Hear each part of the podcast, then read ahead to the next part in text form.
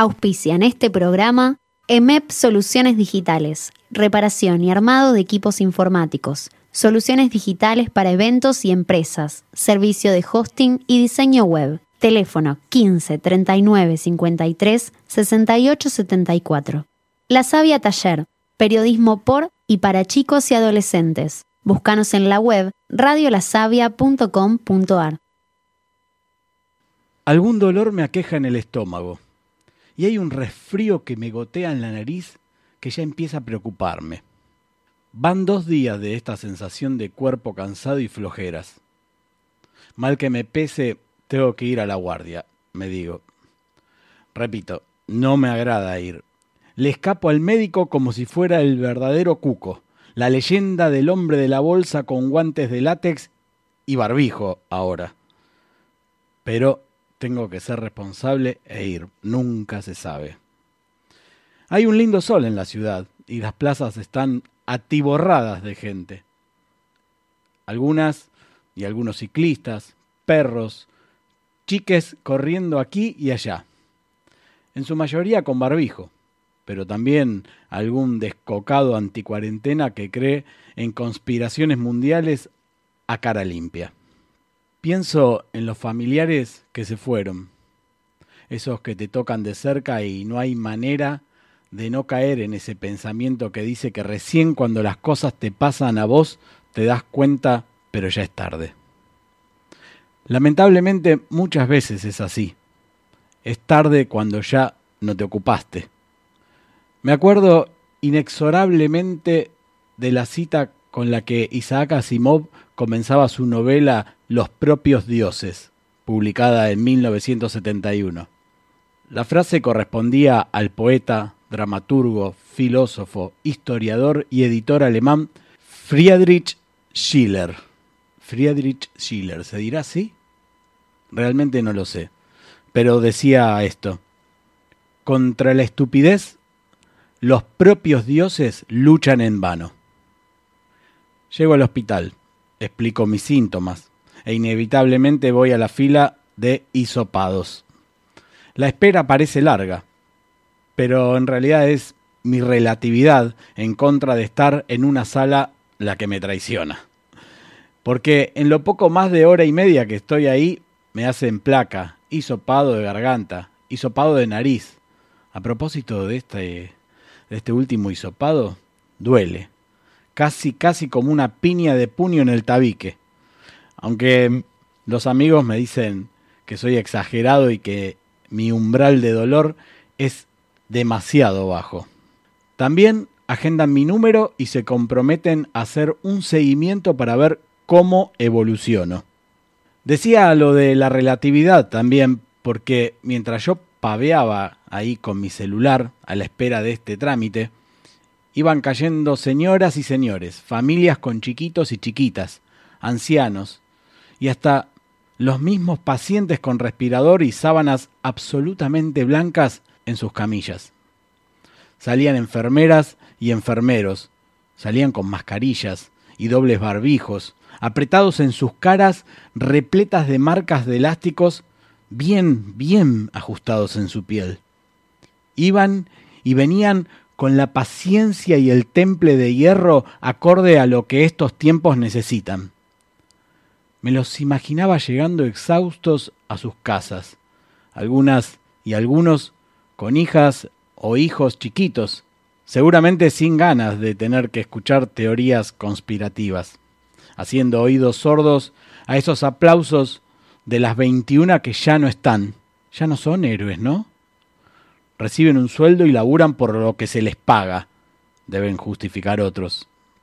Mientras tanto, yo volví a casa tranquilo, esperaba junto a la estufa ese resultado que en menos de 24 horas me diría que no tenía coronavirus, aunque ya lo intuía, ¿no? Vuelvo a abrir el libro de Isaac Asimov. Releo el argumento de esta novela que tanto me había gustado en la adolescencia. Una historia que cuenta la conspiración, otra vez la palabra conspiración, ¿no?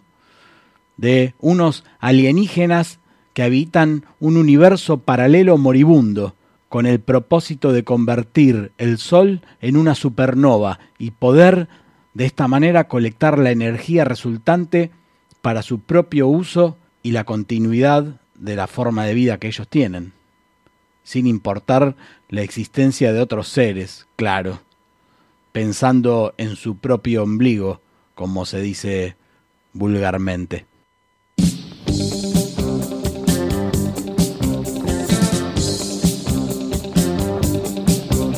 Voces que llegan desde las profundidades del alma, antros poéticos culturales que resquebrajan la rutina. Ya comienza el Rock Movie Radial. Esta noche está encantador.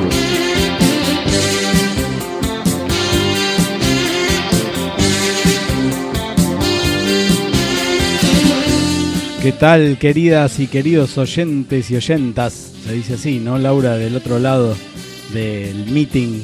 Mi nombre es Mae Kerko y como bien dice la cortina de la locutora Gianina Grosso, la locutora de Antena Pueblo, esto es Esta Noche está encantador.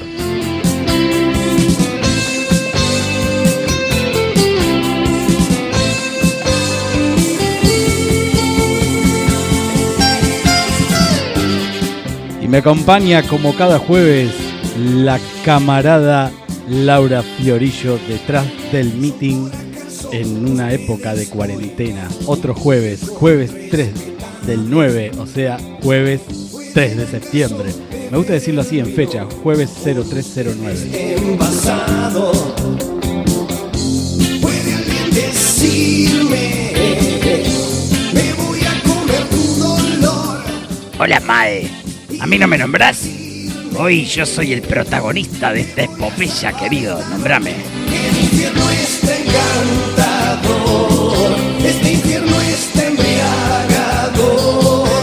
Eh, querido, vos sos invitado, un invitado de prepo, como quien dice. La verdadera invitada es otra persona. Esta noche. Sí, sí, esta noche.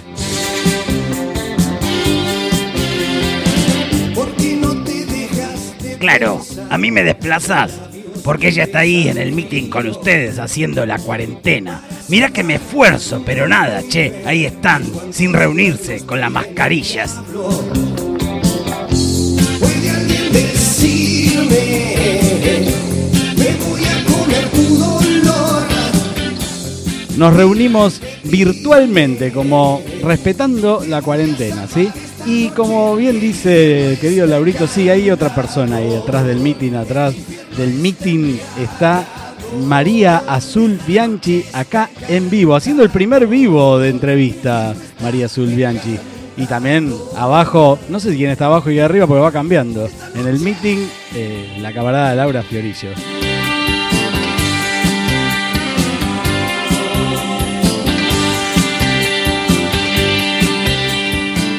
También hoy tenemos de invitados, ya grabada la entrevista, ¿no?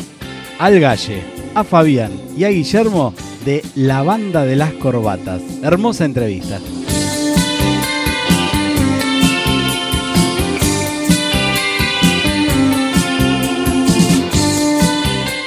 Se pasaron los corbateros con Cuna Morena, una canción de cuna hermosa, hermosa. La van a escuchar hoy acá en Esta Noche está encantador, en esta noche gris, fría, jueves 3 de septiembre.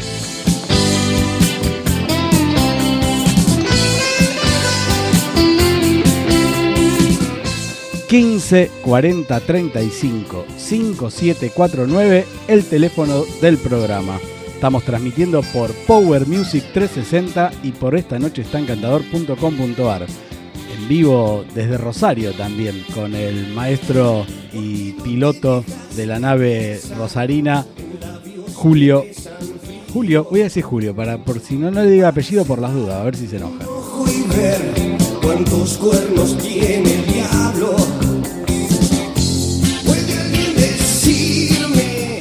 Hice macanas ahí con Julio, pero no salieron.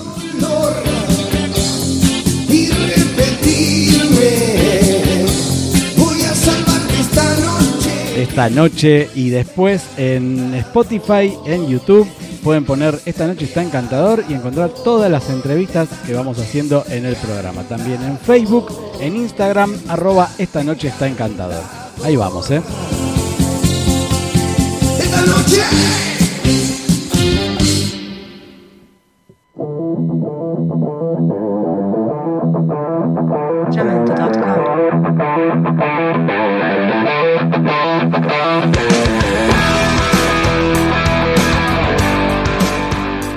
Bueno, bueno, bueno, bueno, bueno, buenas y buenas, querida María Azul Bianchi y Laura Fiorillo. ¡Qué loco! Primera entrevista en vivo. Primera entrevista. Muy buenas noches, María Azul Bianchi. Buenas noches. ¿Cómo están? Y acá probando la tecnología. Hola, Laurita, ¿cómo andás? Hola, buenas noches a ambos. O tendría que decir ambes. A ambes. Ambes queda mejor, ambes queda mejor. Queda mejor. ¿Cómo? Más, más, más políticamente correcto. Sí, suena, sue- se escucha bien, ¿no? Del otro lado, ¿se escucha muy bien? ¿Se escucha bien? Sí. Desde acá se escucha muy bien. De contaros cómo se escucha desde Benito Juárez, Azul. Eh, muy bien, la verdad que se escucha muy bien. Acá hace muchísimo frío. Este, tendrán que decirme mis, mis amistades si están escuchando la radio, si la pueden escuchar bien, si se escuchó lo que les gustó mucho la historia anterior, la historia de la editorial les gustó mucho, eso me dijeron. Bueno, bueno, gracias. 15 40 35 5749, el teléfono del programa para mandar mensajes a María Azul Bianchi. Bianchi se dice, ¿no? No Bianchi. Eh, se dice Bianchi, pero bueno, en Argentina le decimos Bianchi. Sí, es Spiderman, como escuchaba en las series, en las series castellanizadas de, de España. Exacto. Y bueno, nada, y también tenemos a la banda de las corbatas, que las tenemos de invitadas acá en el programa, la gente, al Galle, a Guille y a Fabián, que estuvieron muy amablemente en darnos la nota con ese hermoso tema de mm, la Plaza de Mariposas, inspirada en la foto esta de, de las mariposas fotan- eh, posándose en los pañuelos blancos en, un- en una marcha. Eh, y también tenemos el tema Cuna Morena, la canción de Cuna que estrenaron por cuarentena con Lula Bertoldi y Pachi Herrera. ¿sí? Así que bueno, eh, un programa variadito. Venimos rememorando las infancias en esta noche, está encantador. Sí, sí, después de. eh, se ve que después de mm, la entrevista que hicimos. Eh, eh, de, ¿Cómo era el estreno del el Ni- Niño? Niño, el tema Niño. De Juan y Micheluz. Sí, después de ese tema como que se hilaron otros temas de la infancia, pero está bueno para estas épocas de cuarentena eh, siempre revivir la infancia y, y hacer, digamos, un poco de honor a ese espíritu de la niñez, ¿no?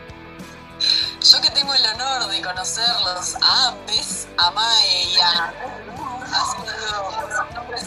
artísticos, sé que ambes dos llevan muy presente un niño o una niña interior. Sí, por, Totalmente. Bueno, María Azul Bianchi, ¿cómo anda usted? Este, y bueno, nada, queremos primero que nada que cuentes un poquito, que te, te presentes vos, eh, que es un poquito una breve referencia de lo que estuvimos hablando el año pasado. Te voy a pedir, Laura, si podés mutearte mientras, porque se escucha un, un eco. Se escucha un eco, sí. Sí, bueno, sí. Eh, bueno, mirá, la verdad que nos fue muy bien con la obra que hicimos el año pasado. Eh, justamente por eso habíamos tenido la entrevista en Esta Noche está encantador. Hicimos la, la prensa y la verdad fue hermosa la obra, este, muy conmovedora. Eh, la gente la recibió muy bien y bueno, yo quedé muy conforme como, como directora, la verdad que me llevo lo mejor, siempre un grupo muy amoroso. Eh, Blue, la verdad que es un grupo bellísimo. La Se obra- trabaja muy bien. La obra es Blue Melancholics. Blue Melancholic, eh, volumen 2, sí, esa fue la obra que hicimos. Eh, habíamos hecho la 1 y hicimos la 2. Eh, y se estrenó justamente a esta altura del año, ya se estaba cerrando. La última función fue el último el último sábado de agosto. Así que bueno, ya para esta fecha ya estábamos libres de nuevo, ¿no? Sí, y sí. dicho así, eh, es toda una cuestión porque fue la última vez que, que estuvimos en las tablas, va por lo menos yo, y después este, ya vino la cuarentena y todo, y, y quedaron proyectos en el tintero. Sí. Pero bien, eh, la verdad que nos fue muy bien con la obra. Laura, Muy- Laura, Laura está levantando la mano, Laura está levantando la mano. Quiero decirle a los oyentes y a las oyentes que es difícil esta coordinación de dos, este, dos meeting a la vez y en vivo. Es la primera vez que lo hacemos. Eh, hay un retorno, si podés apagar la radio, eh, es eso, ahí está. Lau, acá estoy yo de vuelta. Sí, la verdad es que es bastante complejo hacer radio de esta manera, porque recuerdo muy la última vez que Azul estuvo en esta noche está encantador, porque es como la invitada estrella. No es, es solo esta noche, la hemos, hemos tenido el gusto de compartir otras experiencias artísticas en el programa anteriormente. A mí lo que me da curiosidad, Azul, supongo que a muchas y muchos oyentes también les puede llamar la atención, quienes no venimos del campo del arte, ¿qué es esto de las artes combinadas? Bueno, mira, las artes combinadas eh, significan las artes en diálogo, ¿no? Como las artes que están entrecruzadas. Por ejemplo, el teatro y la danza, la danza y la literatura, eh, la pintura y la poesía, la pintura, el cine y de hecho todas las artes conforman el cine, ¿no? Por eso se habla de séptimo arte.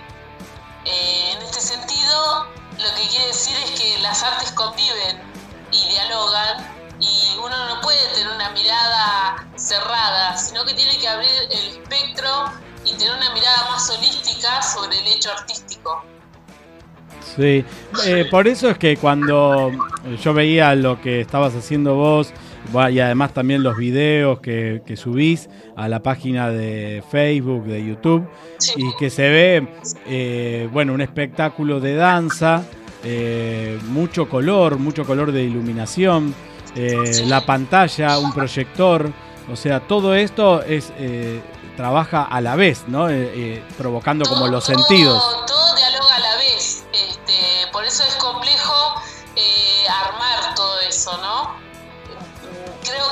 más una obra de producción que de otra cosa, porque realmente las escenas duraban poquito, duraban 10 minutos cada una, pero tenían una complejidad importante y, y había que sincronizar, ¿no? Esto que ustedes dicen de la sincronización de las voces, en este sentido serían las distintas voces que están en la escena, cómo se conjugan. Sí. Eh, eso vendría a ser. Sí. Y ahora estás en Benito Juárez. Y ahora estoy en Benito Me vine a vivir de vuelta a mi pueblo, yo soy de acá, de esta ciudad hermosa, que amo mucho, hace 15 años que, que no estaba acá y bueno, me vine por, por razones de, de que- de querer hacer un cambio en mi vida personal y me agarró la cuarentena, así que contenta. A ver, Laura está levantando la mano. Yo me, me siento como en el aula, ¿viste? Le- levanto la mano para poder preguntar. Azu, y otra cosa que me quedaba en el tintero, además de, de preguntarte sobre las artes combinadas, hoy en día es como muy popular escuchar, bueno, no es una obra de teatro o no es una obra de teatro tradicional, sino que se trata de una performance. ¿Qué significa ir a vivir la experiencia de una performance? ¿Qué diferencia tiene con una obra de teatro tradicional? Bueno, la performance es algo que yo vengo trabajando desde hace unos años, desde el 2002 hasta acá, así como 2012, perdón. Eh, vengo haciendo obras o, o- o puestas en escena. Eh, la performance es una acción. Eh, se corre de la representación, que vendría a ser, representar viene a ser poner una cosa en lugar de otra, ¿no? Yo quiero representar un chancho, entonces hago como el chancho. En este sentido sería, en vez de hacer como el chancho, chancho, ser y estar chancho, ¿no? Sería como presentar algo. ¿Se entiende la diferencia? Eh, Sí, sí, sin estar diablito podría ser el ejemplo de estar- Bueno, claro, pero yo, a mí se me viene lo del chancho porque justo estoy trabajando con una obra que habla sobre la violencia contra la naturaleza y como ahora están por firmar un decreto con China sobre la exportación de chanchos, entonces, y, no, como que se me viene esto a la cabeza, ser o estar chancho, ¿no? Sería distinto. Y además, eh, la performance también eh, nos da cuenta de un performer, que es distinto a un actor. El performer puede ser cualquier persona que no tenga formación artística, que esté realizando una acción y, y que simplemente por el hecho de querer protestar o, difundir una idea, hace esta performance, ¿no? sí, sí. en, un, en un momento y en un espacio determinado, ¿sí? en, un, en, un, en un momento en que elige hacerlo, ¿no? como en una acción en el momento, no, no espera a- a la- al día de la función para poder hacer esa acción. Se me ocurren, sí. como que no hay un tiempo diferido, sino que el tiempo es ahora. Sí, sí, bueno, justamente el tiempo de ahora es la cuarentena y sobre eso tengo alguna pregunta. Pero, pero antes de que me responda la, pregunta sobre el tema de la cuarentena y las obras en acción en la época de pandemia, te- les voy a invitar. eh, te- ah, antes quería aclarar una cosa. Es, es muy loco el programa de hoy porque estamos saliendo por Buenos Aires, por Rosario. Eh, Laura es de Las Heras. Eh, María Zulbianchi está en Benito Juárez. O sea, estamos más, más o menos recorriendo eh, una gran, una, va- una vasta re- región de la Argentina. Digo, no, Exacto. Laura. Laura, ¿estás ahí? Sí, sí, sí, acá estoy. Yo iba a decir al principio del programa que somos como la mugre, estamos un poco en todos lados, pero queda un poco más formal decir que nos estamos convirtiendo en un programa muy federal. está muy bien, está muy bien. Bueno, eh, como hablamos de un programa federal y están todas las voces todas en este programa, eh, donde está el rock and roll, está el arte, está el teatro, el arte visual, digo, el teatro, el cine. También tenemos eh, el rock para chicos y chicas. Y para eso están de invitados la banda de las corbatas, los corbateros. Así que les propongo escuchar a Fabián, al Galle y a Guillermo en una entrevista imperdible. ¿eh? Imperdible porque son por ellos, no por mí, obviamente. Me encanta la propuesta y quiero saber de qué se trata esto de las corbatas. Bueno, vamos a, primer, a la primera parte de la entrevista con los corbateros. Después volvemos con María Azul Bianchi. No te vayas, eh, Azul, ¿eh? No te vayas, quédate ahí escuchando el- la entrevista y... Me quedo acá, me quedo escuchando. Dale, y después seguimos, ¿sí?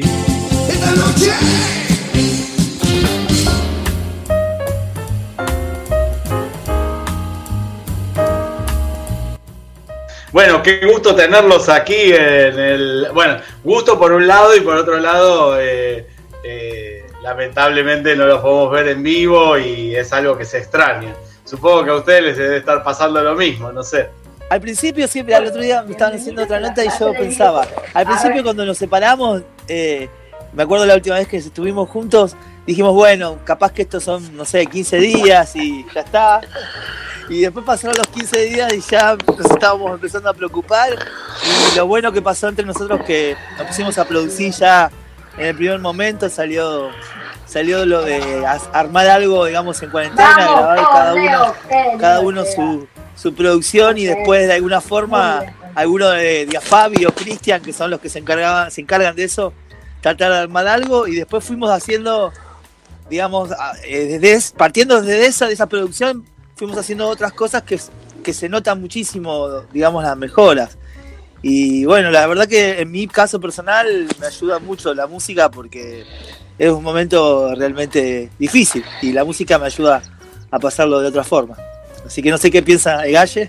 Sí, mira, eh, no sé, es como todo, bueno, nada, es muy lógico lo que voy a decir, pero es como todo muy raro, porque cuando arrancó, nosotros estábamos en la presentación del disco nuevo, Pequeñas Revo- Revoluciones, que habíamos hecho el lanzamiento del video y el, tema en Spotify, que es eh, Plaza de Mariposa.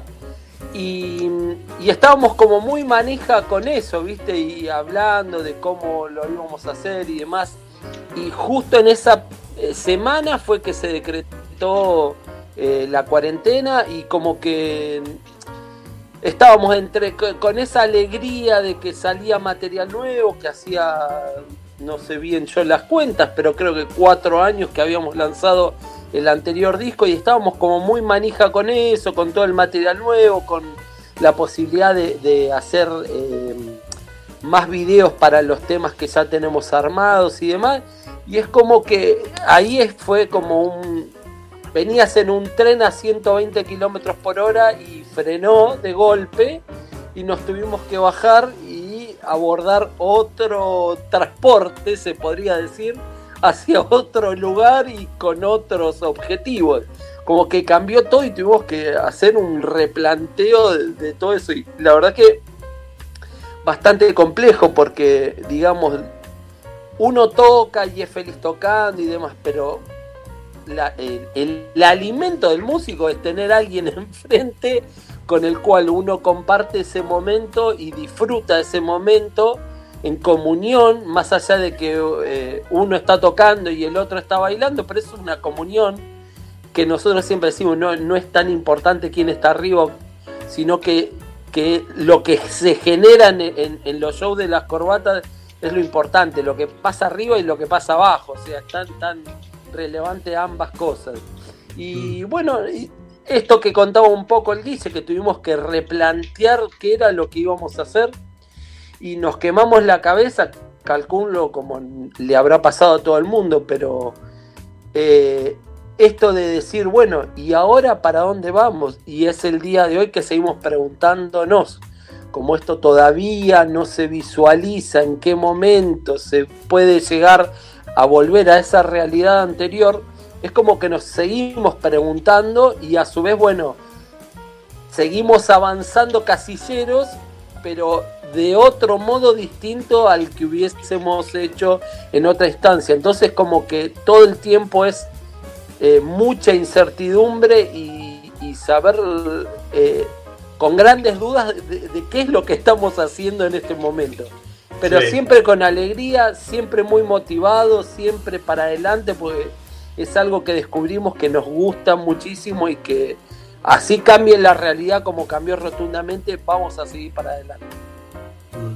Sí. Fabián, ¿querés agregar algo?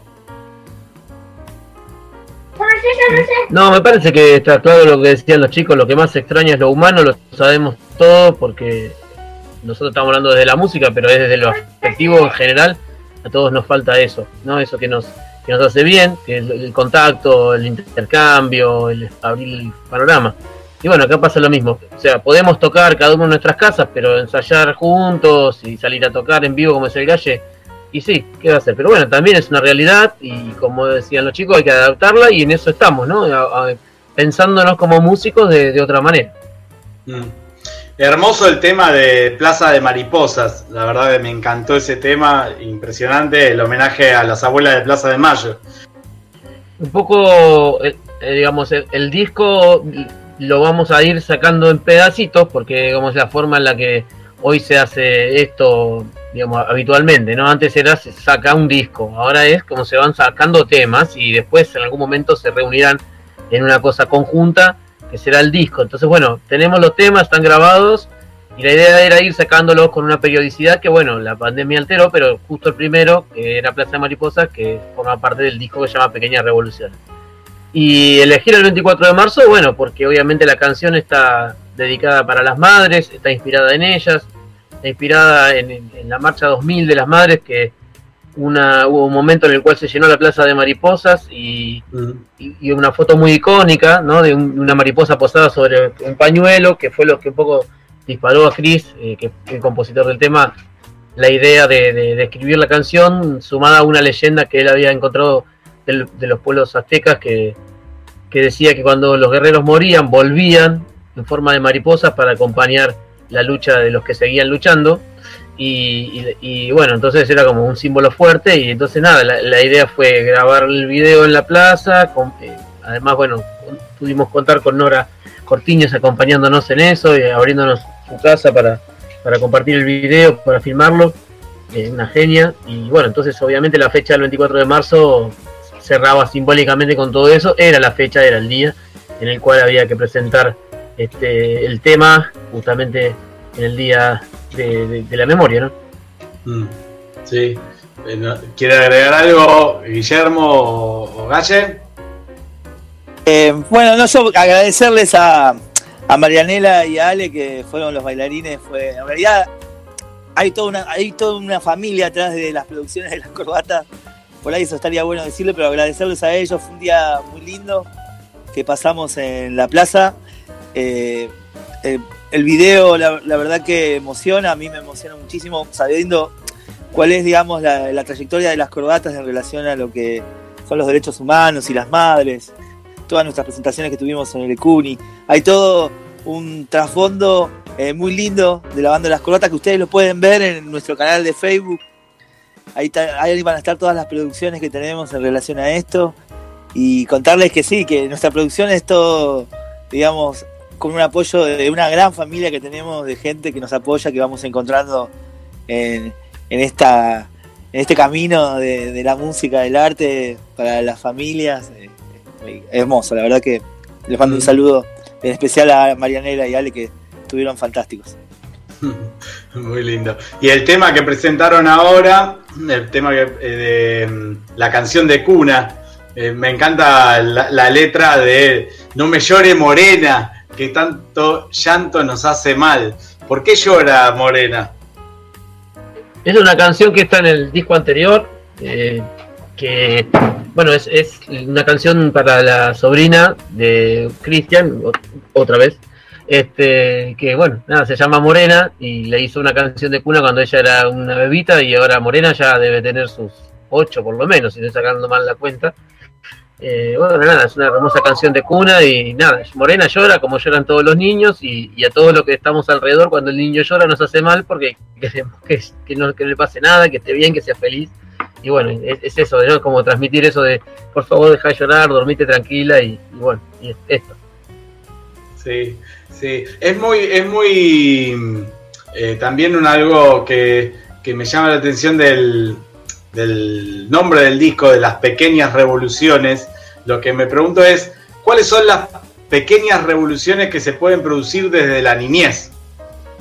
Después eh, Fabio va a decir lo suyo de Gaya seguramente también, pero en uno de los temas que se va a estrenar ahora, otro de los, que se van a cortar de pequeñas revoluciones, en el final habla que eh, una de, de, esos actos de revolución, o el más grande, dice Cristian, es la sonrisa.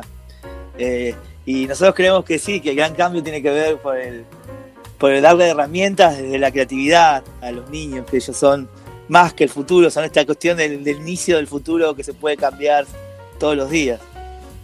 estaba muteado. Em, no, me gusta, me gusta lo que dijo Guille, lo comparto y de hecho creo que es, eso es la mejor síntesis del porqué de pequeñas revoluciones. Nosotros confiamos en que hay una sociedad activa que se la ningunea o se la olvida, se la deja guardada en un lugar muy particular, no entendemos el por qué y nosotros creemos en esa nueva generación que va a ser de este mundo seguramente algo mucho mejor de lo que nosotros intentamos y claramente no pudimos.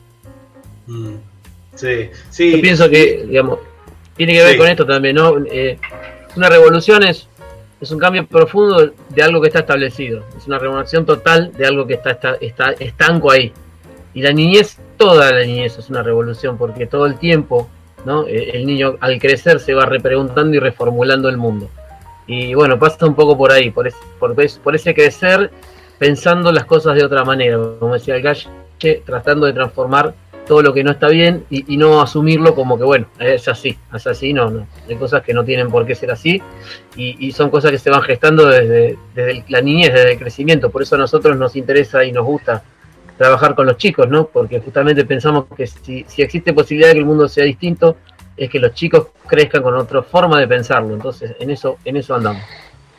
Mm.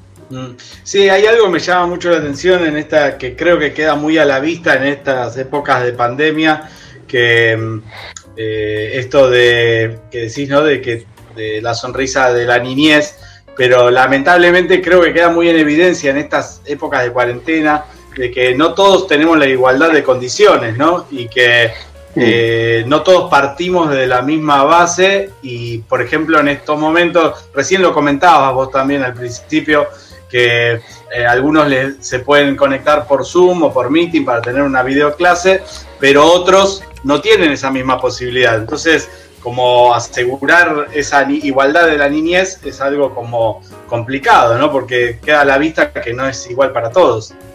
Sí, seguramente la pandemia nos, nos desnudó como sociedad algo que todos sabemos, y es que la, la desigualdad es gigante. Y, y bueno, y obviamente cuando, cuando pase, una vez más, a algunos les va a pasar un poquito y a otros les va a pasar un montón. Digo, para muchos será la historia de que no podíamos salir y qué sé yo, y para otros será la historia de que además de eso no pudieron acceder a un montón de cosas que les son cotidianas en un espacio, por ejemplo, como es la escuela, al que no pudieron llegar, ni tampoco tienen forma de llegar virtualmente porque no hay conexión, porque hay un solo celular para siete en la familia, y bueno, 50.000 historias que... Bueno, lo, lo triste justamente es que algunos sectores de la sociedad solo miren lo que pasa desde su propio ombligo y se estén quejando de, de- su propia realidad, ¿no? Y que no miren al, costado cuántas otras realidades hay y cuántas necesidades y dificultades están atravesando otro montón de personas que parece que fueran invisibles. Pero no, están ahí, están ahí y, y bueno, y están pasando este momento de una forma súper compleja. Entonces, sí, seguramente. Me parece me parece lo siguiente que como que cada uno lo ves viste todo esto de la cuarentena y demás cada uno lo ve desde sus propios pantalones sus propios zapatos y es bastante egoísta la, la vista que tenemos no pues yo de repente estoy acá cómodo en mi casa con wifi qué sé yo y hay pibes que no viste y vos salís un poco a la calle que salís a comprar y los pibes siguen pidiendo en el semáforo y, y te enterás que los viejitos eh, la están pasando mal en los asilos porque los atiende mal. Yo creo que eh, en, mayor proporción los que la están pasando mal son los pibes eh, y, la gente grande. Y nosotros mínimamente los adultos, entre comillas, responsables, somos los que nos acomodamos y en cierto modo seguimos y un poco que nos acomodamos a esta realidad y de algún modo podemos laburar, no al 100% como veníamos, pero podemos, ¿viste? Y es un poco eso, lo, que decía Fabi, es como inentendible esos enojos y ver a los médicos que se están partiendo el alma, Te- tenemos allegados que son médicos y, y se están partiendo el alma y, y están dejando vida algunos que estamos viendo que eh, ya van falleciendo los profesionales y es como muy muy triste ver la, la sociedad este, tan egoísta, tan eh, mirándose el ombligo en vez de tratar de, de ser un poco más equitativo y- y colaborar con el que está al lado.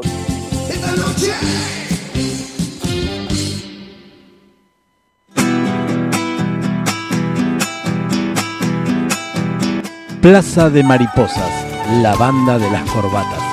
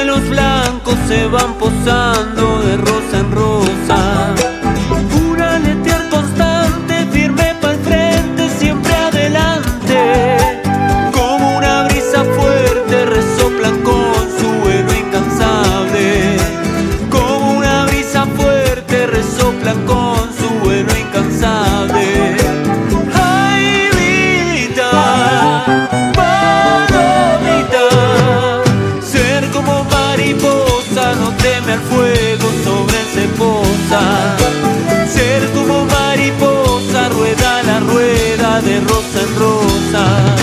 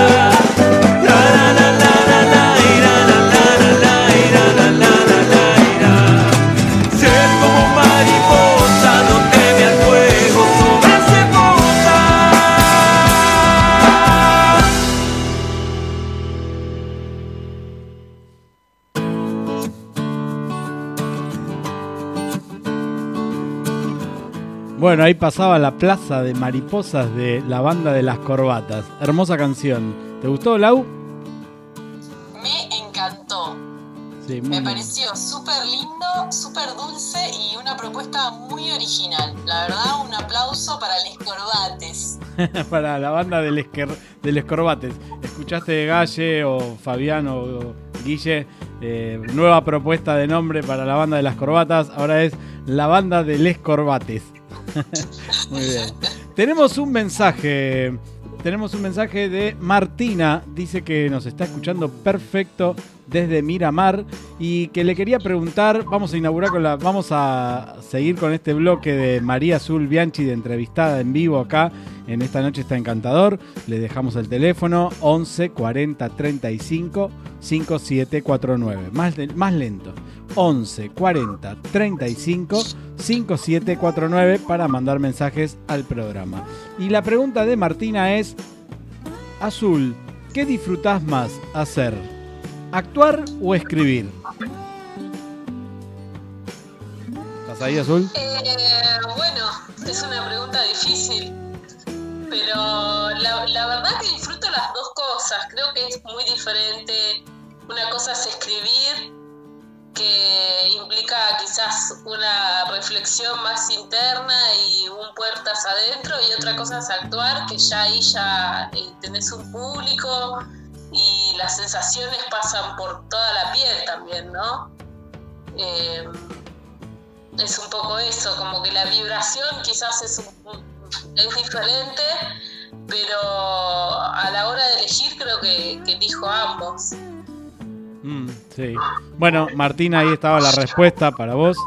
Eh, y yo te quería preguntar, Azul, ya que te tengo acá en vivo, eh, vos recién decías esto de que las obras de arte performático actúan más sobre el espacio, sobre lo que se ve, sobre lo que está pasando, ¿no? Eh, y en este momento está pasando la pandemia. La pandemia. Está pasando la pandemia. Claro, la Ni pandemia. más ni menos. Y sé que estás eh, trabajando sobre algunas obras, eh, Cuarentena, Sanatearte, Metáforas de Guerra y Contra Natura. Me- ¿Nos podés contar Sí. un poquito de cada, de cada uno de estos proyectos? Bueno, eh, en principio son obras de que surgen a partir de la pandemia. Eh, no me quedó otra más que recluirme en mi casa, como a muchos de ustedes, y empecé a pensar cómo podía hacer performance a través del arte, del arte más que nada visual eh, y objetual, así que con una serie de objetos empecé a, pe- a pensar ciertas cuestiones. Y en este sentido tom- tomé cosas que son de la realidad, como por ejemplo en cuarentena, lo que hago es tomar un hecho que sucedió acá en Juárez, que es un cumpleaños, el festejo de un cumpleaños, e ironizar a partir de eso, ¿no? Porque el cumpleaños fue, digamos, después fue situación de arresto domiciliario. O sea que para mí fue muy gracioso, ¿no? Porque de un cumpleaños a un arresto es como, bueno, Sí, sí, es como bizarro. y trabajé mucho la ironía ahí, entonces trabajaba con objetos que tienen que ver con el festejo de un cumpleaños, con, con globos, con un, un autito de policía en miniatura. Trabajé mucho eso.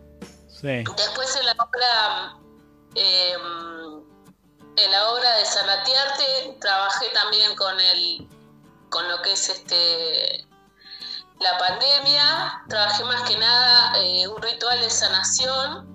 Eh, ritual de sanación claramente también es en tono irónico, porque no hay un ritual eh, que nos cure de esto, por ahora por lo menos no hay, no, no, no sabemos si hay vacuna, si hay cura o qué va a pasar, pero sí eh, lo que hacemos habitualmente es realizar determinados hábitos, como por ejemplo lavarnos las manos, desinfectar todo, eso es lo que nos recomiendan la medicina y también eh, hay una cuestión política muy fuerte con respecto a este tema, ¿no? De, de, cómo tenemos que hacer las cosas, de cuánto tiene que durar la cuarentena, de cuánto no. Hay mucha opinión pública, o sea, el ojo está centrado en la cuarentena. Y por eso eh, hice esta acción, que es un ritual de performance que se puede ver por YouTube, eh, que después les voy a decir cuáles son mis contactos, pero en principio es un ritual en el que yo eh, lo que trato de hacer es desinfectar mi propio cuerpo y luego eh, sacrificarlo y entregarlo para curarme o curarnos del, de, la, de, la, pandemia. Sí. Y trabajo con distintos objetos, ¿no? Objetos de mi propia cotidianidad.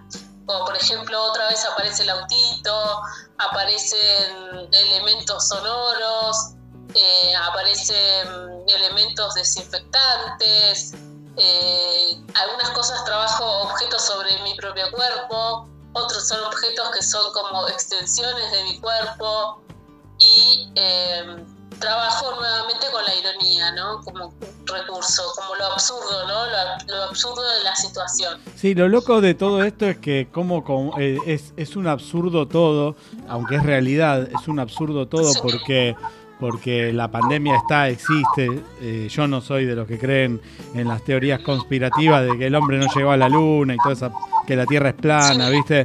O sea, pero todo parece un absurdo. Escuchábamos audios de, de marchas anticuarentena y realmente es preocupante el nivel Es de... una locura. Sí, y el Es nivel también de poner en cuestionamiento... que hemos llegado es una locura. No, y también el, el nivel de poner en, cuest- en cuestionamiento la medicina, ¿no? O sea, todo el, estudio de los doctores, las enfermeras, los enfermeros que se matan día a día para, para curarnos, para estar ahí. Eh, lo que conté hoy en el editorial es así, o sea, yo he visto en una hora y media en el hospital un desfile de gente y los enfermeros y las enfermeras trabajando a destajo y que tienen familiares también, ¿no? Y bueno, un poco este absurdo del que hablas es también un poco el absurdo de la vida real que estamos viviendo, ¿no? Sí, también se me ocurría pensar, mientras la escuchaba Azul, que desde la concepción de la salud, eh, pensando en algo mucho más amplio que, que solamente la ausencia de enfermedad, es decir, pensando la salud como de manera integral y pensando en un montón de actividades y de situaciones de nuestras vidas cotidianas que aportan al sostenimiento de esa salud, que poco se está hablando también de la salud mental en este contexto de encierro, que al principio de la cuarentena en algún programa lo habíamos comentado con la licenciada Marcela Vigiani y ahora desde otra perspectiva, Azul también se me ocurría ahora que, que, que Sí. podemos compartir este espacio con vos y que sos idónea en el tema de las artes, también cómo el arte se pone en juego para, para transitar eh, nuestras nuestras angustias, nuestras, Sí. nuestros miedos en esta situación. Bueno, es, este, el arte aparece como un salvoconducto, ¿no? Eh, es algo que nos permite transitar este momento, pasarlo de la mejor manera, transformar la energía negativa en algo positivo. Por eso, cuando empiezo este ritual, empiezo diciendo eso, ¿no? Como transformar esta ener- energía, ¿no? Como si bien es en tono irónico, también tiene ese objetivo. Sanatearte no es solamente sanata, es realmente sanarte por el arte. Por eso el nombre. Claro. Y también pensando en la comunicación, ¿no? Cómo esta cuarentena también hizo que nos pusiéramos al día con algunas cuestiones tecnológicas, pero pensando también en otras formas de comunicación que pensábamos que habían quedado un poco obsoletas, como la cuestión del correo, que hoy hablábamos con mi madre acerca de cómo recibir correo en la entrega de, de paquetes y de cosas. Y también en las cartas, ¿no? Una forma de comunicar y, pensando en lo que decías eh, al principio, la pregunta de, la compañera que nos mandó el mensaje desde Miramar, el hecho de escribir. Queríamos preguntarte acerca de este proyecto de arte correo. ¿De qué se trata? Es un proyecto que empecé este año, también producto de la cuarentena. O sea, producto de la cuarentena hice muchas cosas. Este, la verdad que es un momento muy productivo para mí como para muchos artistas. Esto nos, nos, nos lleva a pensar un montón de cosas y a replantearnos cosas. Y la verdad que me replanteé el tema de la comunicación, eh, me replanteé el tema del arte de correo porque creo que ahora no es posible que nosotros nos estemos enviando cosas, ¿no? Como es el arte de correo que los artistas en la década de los 70, como Fluxus, por ejemplo, que era un grupo de arte, se enviaban cartas, los Neoda también, se enviaban cartas y con eso se enviaban un mensaje, eh, vamos a decir, subversivo, no me gusta mucho esa palabra, palabra. pero vamos a decir subversivo por decir. Pero se enviaban mensajes así, ¿no? Como más, más de, eh, contrahegemónicos. Me gusta más esa palabra. Es más linda la palabra, sí. Contracultural. Este, contraculturales, claro, y en esas cartas se enviaban cosas así, ¿no? Y, y ahí estaba toda la poesía visual y, y bueno, sucedían cosas interesantes. Sí. Y era un medio de comunicación eh, que implicaba una red de encomiendas. Mm. Ahora en este tiempo eso no se puede hacer, eh, está todo un poco parado, o sea, sí funciona el correo, pero es como, nada, es otro, otro el alcance que tiene Internet hoy en día, las redes, la globalización.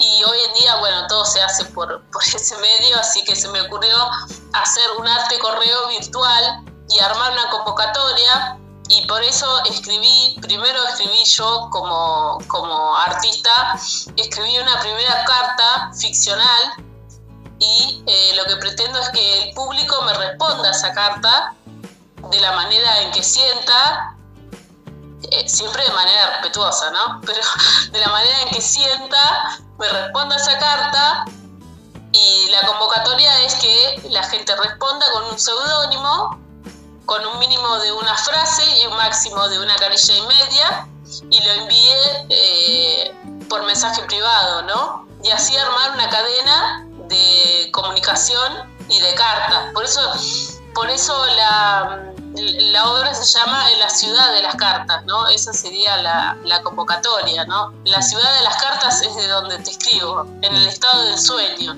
Parafraseando a nuestro querido Cerati, en la ciudad de las cartas, me encanta. Sí, En la ciudad de las cartas, claro. sí. ¿Sabes y qué? bueno, entre todas esas cartas yo creo que nos vamos a encontrar en algún momento, ¿no? También es una, es una idea de unir los lazos sociales, de reencontrarnos de alguna manera, ¿no? Creo que todas las obras pretenden hacer eso, cualquier artista pretende, pretende eso. Sí. Sí, qué loco esto que decís de las cartas, ¿no? Que es algo material, algo que lo podés tocar, ¿no? Eh, en vez de lo virtual. O sea, ¿y cómo recurrimos a esto de lo del libro, de, la, de bueno, de las cartas, los objetos, las cosas que querés tocar, ver? Y bueno, pensaba en estas épocas, bueno, por ejemplo, Laurita acaba de abrir eh, eh, la librería de, de Aquelarre Libros y Fanzines. Y esto que decís vos y, y re- re- esto de que dice de que inauguró Laura de, de los libros y fanzines, amo los fanzines y amo esa época en la que se eh, enviabas, en la que enviabas y recibías correo, ¿sí? Y amo el fanzine eh, como para abrirlo y leer y tocar la historieta en el formato, la ilustración, el blanco y negro, ¿sí? Toda esa, toda esa época. Y en esta época de cuarentena es donde más he recurrido a mi biblioteca, a revolver los libros, a, a volver a, a pasar de página, ¿no? Totalmente. Me parece que hay algo, a mí la propuesta me encanta, Azul, y me parece que hay algo también de lo que hablábamos con Paula, que es eh, mi gran amiga y compañera con la que estamos en el proyecto de Aquelarre Libros y Fanzines, es esta idea de armar comunidad, ¿no? Bueno, el arte, la escritura, los libros, las cartas, tienen que ver con tomarnos un momento, un tiempo para nosotros, sentarnos, pensar qué es lo que queremos escribir, compartir esa escritura con otra persona, que haya un intercambio. Me parece que eso eh, está buenísimo y además de generar seguramente cuestiones relacionadas con el arte, hace que también, como planteamos muchas veces acá con Mike, el arte sea un proceso colectivo y eso me parece que es súper interesante. Tengo un mensaje azul. Acción colectiva, este, estoy armando una obra con Noelia Tolaba, que ella es fotógrafa, y estamos pensando el COVID con respecto a las metáforas de guerra. Eh, todas las cosas que se están hablando sobre, por ejemplo, no sé, frases como soldado de guerra o eh, estando al, al frente o se cayó el soldado o no como la guerra del virus y la guerra de, lo biológica no como todo eso cómo están apareciendo las metáforas y de qué manera lo queremos abordar. Así que también estamos trabajando con objetos. Yo, yo trabajo mucho con juegos con juguetes con juguetes que son míos Mira, los viejos juguetes, o sea, juguetes que tenías, escucha, eh, con juguetes que tenés vos coleccionando eh, desde la niñez. Que tengo de la niñez, sí. Mira, tengo un mensaje para vos, eh, Azul. Dice, saludos a todos los miembros del programa desde el sur de la provincia de Buenos Aires, ciudad de Benito Juárez Felicitar a Azul por su capacidad creativa y su constante formación. Cariños, Ernestina. Qué linda. Hermosa. Eh, espera, espera. Eh, eh, Laura, tengo alguien que quiere mandarte un mensaje para vos. Alguien que me mandó un mensaje para mí, que me mande una carta. Ahora quiero que te mande una carta, claro. Escúchame, querida, yo no te voy a mandar carta. A ver cuándo me presentás, porque la parte más importante de este programa soy yo. Así que dejate de joder con eso de las cartas y la pavada de antaño.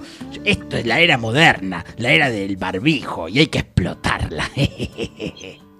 Ay, querido, bastante me hinchás los ovarios llamándome por teléfono para contarme tus historias fantásticas como para que encima tenga que recibir y leer tus cartas. Así que lo de la convocatoria de las cartas era para todo el resto del mundo, menos para Diablito.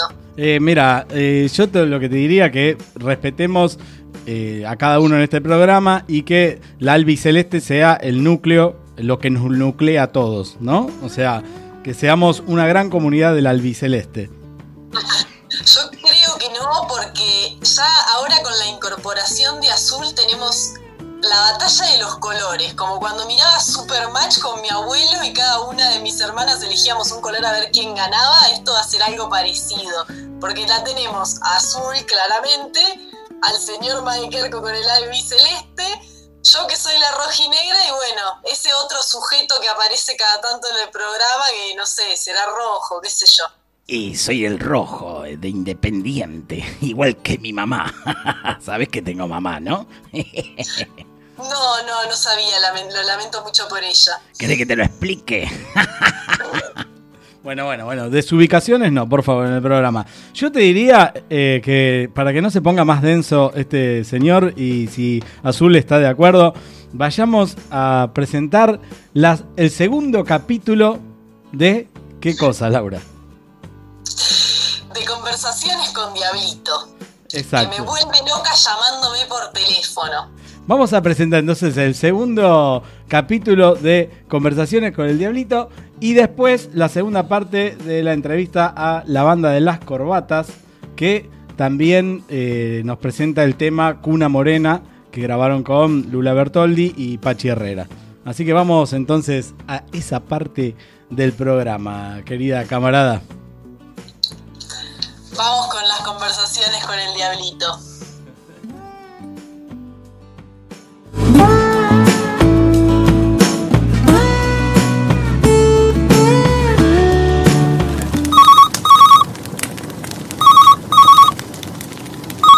Hola, Laura. Hola. Ah, ¿quién habla? Hola, rojinegra. ¿Cómo andás? ¿Qué tal tu vida? Hola, hola. Ay, no se escucha, che. Dale, Laurita, soy yo, tu amigo el diablito. Ay, tengo un montón de amigues, pero justamente a vos no te registro en esa lista. Ah, no me chamullé, Laurita. Habíamos quedado que mi parte roja te agradaba, ¿o no? ¿Qué eso es eso de amigue? No entiendo de qué me hablas. Ay, mira, si no vas a estar dispuesto a abrir un poco tu mente, la verdad es que no tenemos mucho para hablar. Bueno, che, no te chives. Sabés que hay cosas que no las comprendo muy bien. Vos no entendés lo que no querés, querido. Amigues, libertad, lucha social. Hay bastantes cuestiones que te faltan incorporar, por no decir todas. ¡Epa! Te despertaste a la defensiva, camarada. Como te dice Mae, justo te estaba por hablar de eso, de vivir libre. Pero si no te interesa... ¿Vos hablando de libertad?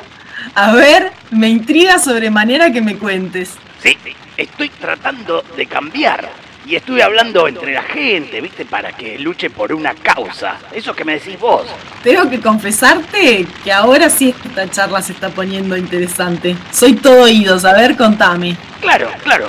E- El otro día salí a pregonar un poco esto de que ser libres es importante. Estuve calentando un poco el bocho de la gente, ¿viste? Tenías razón. Hay que militar la libertad. No queda otra, Laura. ¿Vos me estás hablando en serio, diablito? Perdóname, pero me cuesta bastante creer que ahora estés hablando de pensamiento li- libre. Además, dijiste militando. Esa palabrita la usa mucho tu amigo Mae Kerko. Y ya sabemos que su militancia lleva la albiceleste de fondo y los dos dedos en B. Nada que ver, Laurita. No me confundas con esos choriplaneros y populistas. Nada más lejos que el pensamiento de esta gente, ¿viste? Bueno, eso es discutible. Tanta diferencia no hay. Al fin y al cabo, todos ustedes se dejan llevar por la guita. ¿O me vas a decir que también te volviste anarquista? Eh, no, no, nada que ver. Nada que termine con esta, Laurita. Déjame ir al grano. Eh, espera, salí a la calle. Salí a la calle con una propuesta superadora. La libertad como bandera. Eso sí, con los principios de la propiedad privada siempre, ¿eh? Escucha, escucha. Escucha lo que logré grabarles a fuego en la mente endiablada. Más allá de mentiras, que la gente empiece a tomar conciencia, que se dé cuenta, que investigue por su cuenta, que no se dejen llevar por el rebaño, que ellos mismos investiguen para que se den cuenta, que ellos mismos, eh, la respuesta está al frente de nosotros.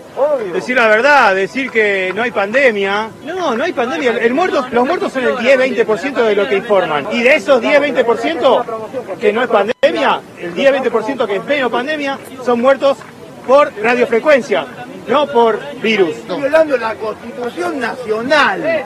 Están violando la Constitución Nacional y sus artículos. si sí lo saben, vos es lo sabés. imbéciles, Vos sabés es imbéciles. Quiero trabajar, quiero un país libre, yo quiero la Argentina libre, ¿sí? Quiero libertad. Y todo lo del coronavirus y toda la zaraza es todo mentira. Bueno, mi nombre es Miguel, eh, vine con mi hijo, eh, soy abogado, eh, profesor de artes marciales, estudiante de medicina y tengo varios negocios con mi mujer. Pero lo que nos une es una sola cosa. O sea, no podemos circular, no podemos respirar porque nos ponen algo en la boca. Lo que pasa es que estamos partiendo de una falacia. Solamente hay que googlear, busquen en Google, eh, coronavirus papaya. Y le va a salir como el presidente de Tanzania mandó, que es médico, mandó a hacer un montón de muestras, hisopados, con kits que vienen de China. Y dio positivo una papaya, una cabra y un pájaro. Es que me parece que cuando se termina la libertad, también se termina la discusión. terminar con toda esta farsa de la cuarentena. Bueno, porque es un virus, el coronavirus es un virus que se conoce desde el año 1955, fue de- descrito por June Almeida, así que ya desde esa época se conoce que esta sea una variante, no quiere decir que si bien puede ser un poco más agresivo. Ajá, eh, ¿vos me podés dar la tasa de mortalidad específica? ¿Y? ¿Y? ¿Qué decís? Te deja dura, ¿no? Me encanta esa palabra. Me dejas sin palabras. Te sorprendo cada día más, ¿no? no tenés idea de lo que me sorprende tu integridad. Pará, pará. Además, estoy logrando verdaderos líderes mundiales, próceres del mundo a seguir. Escucha, escucha esto. El tema es el siguiente, lo primero que estamos reclamando, por lo menos particularmente y muchos de los que estamos acá, es esta abolición media autoritaria de los derechos constitucionales que tenemos a circular. Eh, hay derechos básicos que son inalienables, principio es la duda, estamos dudando de muchas cosas. Dejen de mentir con los muertos, porque los muertos son tergiversados. Estamos acá por- para, para decirle no al nuevo orden mundial, porque estamos cansados. Estamos cansados de toda esta mentira, que esto es una pandemia, es una farsa todo esto. Esto, es- todo para, para ver cómo obedece la gente, para ver cómo la gente, a ver si la gente obedece a las reglas que ellos te imponen. Bueno, eh, otro mito, el barbijo no, no, no te previene de absolutamente nada porque el virus eh, no, no se transmite por aire, ¿sí? O sea, es un poco más fuerte que una gripe, ¿sí? Tiene una tasa de letalidad del 2%, eh, no es para tener a toda la ciudadanía encerrada. Quiero reivindicar al presidente de los Estados Unidos que ha generado 2 millones y medio de empleo y solamente alcanzó la letalidad al 0,03% de la población. Eh, hay que, hay que eh, o sea, equilibrar las estadísticas con el, con el porcentaje de la población, ¿sí? ¿Y qué te parece mi trabajo? Soy un capo, ¿no? Ah, Mirá, Diablito, no sé por qué pierdo el tiempo con vos. Será porque en el fondo tengo la esperanza de que alguna vez cambies. Podría decirte que estoy... ¿Cómo decirlo? Decepcionada, diría. Pero tampoco es la palabra ni lo que siento. Porque no esperaba menos de vos. Es decir, esperaba lo mismo de siempre. Eso que me estás diciendo es algo bueno, ¿no? ¿Me lo preguntás en serio? Mm, no sé por qué siento que me estás insultando. Y lo peor es que no lo entiendo. Vos nunca vas a entender nada. Sos una invención patriarcal, querido. ¿Eh? ¿Eso con qué se come? ¿Sabés que lo más loco de todo es que también siempre fuiste funcional al sistema? Ahora me hablas de computación. No mezclé. ¿Y ¿Sabés otra cosa? Vos serás un diablo, pero yo soy una bruja y te voy a contar lo que dice mi amiga Silvia. Conociendo tus infiernos, apuesto a que esa Silvia es otra vieja fea y feminista. Otra bruja. Sí, más bien, somos las nietas de alguna bruja que no pudieron quemar, o eso dicen. La cuestión es que antes de la casa de brujas vos no eras el único en tu especie. Había muchos diabritos, pero a comparación de cómo sos ahora, que te haces el canchero, sí, esa es una de mis virtudes. Aparte, no me compares, yo soy único e inigualable. antes de eso, eras un trabajador subordinado al deber. Y lo peor es que no siempre te pagaban. Digamos que eras un sirviente y que hacías lo que te ordenaba tu amo. Eh, para, para, para, no esté divulgando esta historia tan pedorra de mis antepasados. ¡Ah, pará! No te enojes que no termina ahí. Eh, menos mal, estaba yendo a prender fuego mi árbol genealógico ya. Tu querido amigo, un señor que se llama Patriarcado, te recompensó. ¿Patriar qué? Esto se pone interesante. Para poder acusar a las mujeres trabajadoras de brujas y quemarlas en las hogueras, limpiaron tu imagen. Bueno, o la ensuciaron, no sé. Pero la cuestión es que a partir de ese momento empezaste a ser un solo diablo, que se le aparecía a una supuesta bruja y la hacía su sirvienta. Le hacías marcas en el cuerpo a la mujer para reconocer que era de tu propiedad y tenías relaciones sexuales con ella. Mira, mira, mira, yo no creo en las brujas, pero que las hay, las hay. Bueno, yo no creo en los diablos, pero estoy hablando con vos por teléfono, ¿no? Bueno, bueno, no te enojes, Laurita. Cuando te prendan fuego la hoguera, quédate tranquila, que yo voy a ir a rescatarte. ¡Ay, querido! No entendiste nada, diablito. No quiero que nadie me rescate. Ahora, si querés venir a lavarme los platos, eso me vendría mucho mejor en este momento. Evidentemente, todo tiempo pasado fue mejor. Antes las brujas me llamaban para garchar y ahora para que le lave los platos. Cada vez más raro este mundo. Ni siquiera se marcan las diferencias entre el bien y el mal. Bueno, anda acostumbrándote porque el pasado ya fue hace rato. ¿Y el futuro? El futuro ya llegó. El futuro llegó.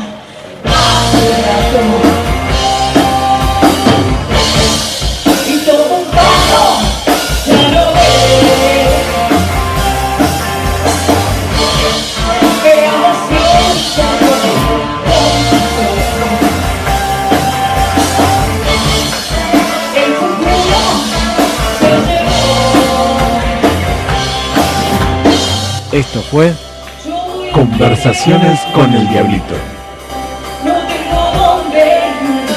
Con la actuación de Mae Kerko y Laura Fiorillo.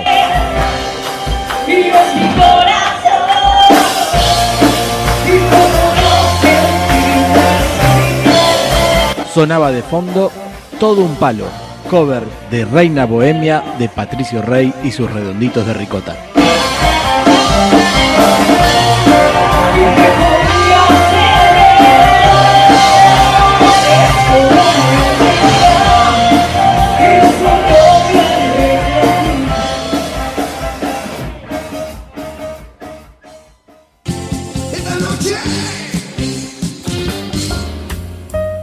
una propuesta diferente que hacen ustedes, que para mí también se ve en, el tema de las letras y de la música. Primero la diversidad musical que se escucha en las corbatas y también, a su vez, en la forma de hablarle a la niñez. O sea, no, no siento que haya una forma de hablarle como, no sé cómo decirlo de una manera que no suene fea, ¿no? Pero como, digamos, como si no supieran lo, de lo que se está hablando. ¿Se entiende, no? Lo que quiero decir. Sí, justo, justamente es eso lo que nosotros decimos cuando nos preguntan la diferencia entre lo comercial y, lo que hace la banda de las corbatas o lo que es el Momusi. Esto de hablarle de forma en diminutivo, todo chiquitito, todo como si fuera el niño fuera una persona que, que no entiende.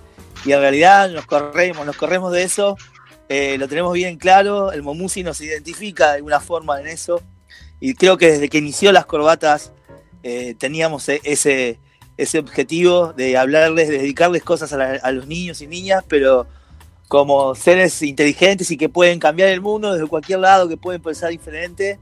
Y en relación a los, a los géneros musicales, por ahí los chicos después te van a contar algo más, pero también fue algo que teníamos eh, previsto desde el primer inicio y es hacer música de toda América, de Latinoamérica y de América también, de Norteamérica también, porque los creemos partes y lo tenemos, lo tenemos eh, en cuenta eso. Tenemos muchísimos instrumentos arriba del escenario y los queremos poner ahí, digamos, a funcionar y respetando siempre lo que como se pueda, digamos, nuestro conocimiento, eh, respetar el género musical. O sea, abordamos todos los géneros musicales de Latinoamérica para dar, para que le llegue a la, a la- a la niñez. No sé qué piensa Galle o Fabi. No, nada. Sí, eh, totalmente de acuerdo con lo que dijo Guille. También ah, eh, hay. Está el, antecedente, no me salían las palabras, perdón. eh, que todos venimos de un pasado relativamente rockero y teníamos otros grupos, cada uno por su lado. Los únicos que coincidíamos éramos Fabi y yo, que tenemos una banda de rock hace como 20, 25 años y que la sostuvimos hasta un tiempo atrás. Eh, y que también eh, explorábamos ese mundo latinoamericano tan rico y tan, tan amplio, ¿no? De, de- de música que hay desde nuestra impronta, desde nuestro saber musical, y no lo digo desde una altura, sino del aprendizaje total, eh, todo el tiempo aprendiendo eh, a, cómo son los toques, respetando la, mas- o sea, más allá de que tocamos con los instrumentos autóctonos, también hay formas que hay que respetar y demás, que nosotros nos lo, nos lo tomamos como un trabajo en serio. De hecho, esta semana pasada nos llegó un videíto a raíz de una de, de las canciones, un bailecito, que alguien la tomó como referencia para enseñar en una escuela, creo que secundaria, si no me equivoco, y eh, la tomó como referencia y tomó lo- las partes para hacer un, baile, que es el bailecito casualmente, eh, y un video con ese material nuestro. Y nos pareció algo fantástico que alguien lo rescate y que pueda usarlo como material de trabajo en un colegio, en una escuela pública o privada, en este caso era pública. Eh, no- nos gusta eso, viste, abrir tanto el panorama porque nos enriquece musicalmente a nosotros y, nos da la posibilidad de, mostrarlo y que todo el mundo conozca de que no se trata solamente de rock, sino que hay tanta música rica dando vuelta y en Latinoamérica es maravillosa la cantidad de música que hay y riquísima. Así que no- nos gustó ese mensaje sobre todo. Bien, ahora le voy a pedir que se desmuteen los tres porque viene un ping-pong. Un ping-pong de preguntas. Y tiene que ser rápido, lo primero que surja, ¿eh? Vamos a hacer un orden para que, para que surja bien el ping-pong. Si quieren, hacemos Galle, eh, Guillermo, Fabián. Va, ¿sí? Galle, Guillermo, Fabián. Les pregunto eh, cada cosa y responden lo primero que se les ocurra. ¿Sí? Bien. Un disco de la niñez. Eh, no tenía discos en mi casa.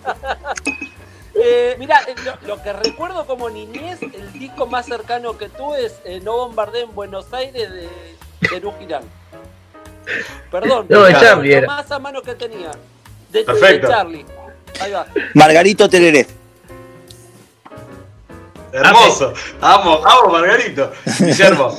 Eh, No, Fabián. Pre- en la misma pregunta va para los tres. Ah, bien, perfecto. Yo también tenía, el- el- estaba pensando en el mismo. De Margarito Terere tenía el disco y uno de, uno de Carlitos Balá que tenía la canción de Anqueto que a mí me gustaba porque me encantaba que hubiera un perro invisible. Un paisaje de la niñez. Eh, Quilmes, el río de Quilmes. Parecido de Galle, ¿eh? Punta Lara. Es el río Punta La Plata, Lara. pero del lado cerca de la, digamos, las- sí, Punta Lara. sí. Un paisaje del río Salado en General Belgrano. un tío de mi viejo tenía una casa que nos prestaba de garrón y íbamos los veranos a pasar ahí. Mirá, vive mi vieja por ahí, por General Belgrano. Ah, mirá. Así que bien. Eh, un deseo de la niñez. Deseo de la niñez. jo. Eh, tiene que ser personal, particular. Lo que se te ocurra. Eh, yo me acuerdo que, mira que loco, yo los veía muy, muy eh, laburadores a mis viejos de chico y yo quería de algún modo ser rico para cubrir esas falencias que veía que económicamente no podía cubrir mi familia. No lo logré, claramente no lo logré, pero bueno, era el deseo que tenía. A mí en las épocas de carnaval, en mi barrio se- nos tirábamos con agua y los niños top tenían el bombero loco y el paquete de bombitas de 100. Y yo nunca pude tener ninguna de las dos cosas. Me compraba la bombita suelta y tenía que seguir con el balde. Eso es algo que- Sufrí mucho, chicos, de eso. En serio. Muy bueno. Muy bueno. Muy bueno, muy bueno. Y Fabián. Encima te la acostumbraban suelta, o sea que cada, cada, cada que tiraba era, uy, ahora me queda una menos. Yo no no- Estoy yo. A lo loco. Estoy llorando de la risa. Muy bueno. Era, ustedes entienden que era caro, era como las gaseosas. Un, un litro, dos litros de gaseosa era muy caro antes. ¿Sabés la que La se me vino con esa que acaba de decir el Guille ahora? Me acuerdo, eh, así de deseo zarpado, había un juguete que era un soldadito que no me acuerdo cómo se llamaba, no sé, no existía G.I. Joe, era anterior, que era articulado y me acuerdo que tenía un paracaídas, no porque fuera soldado, me gustaba que tuviera paracaídas. Yo soñaba con eso, con revolearlo al aire y que case- el temerario. El Ay, temerario sí, sí, sí. llamaba. Sí, sí. Y para, falta, falta Fabián. No, yo te- tenía como yo tenía un deseo de ser médico. Yo soñaba que, que, se- que era- quería ser médico, ¿eh? pero bueno, nada, o sea, no, no tenía que ver con lo con nada puntual, sino que yo quería ser médico para ayudar a la gente a que a salvar las vidas y esas cosas idealiz- idealizadas, ¿no? Después me di cuenta, bueno, fue conocí la guitarra y cambié de idea. Pero bien, siempre, digamos, si, si no hubiese sido lo que soy hoy, eh, hubiese, creo que hubiese sido médico, porque realmente tenía como ese gran deseo de, que, de, de solucionar este problema de la, de la vida y la muerte y ayudar en eso. Muy linda, muy linda. Eh, ahora, no un deseo, sino un re- el mejor recuerdo de la niñez que tengas.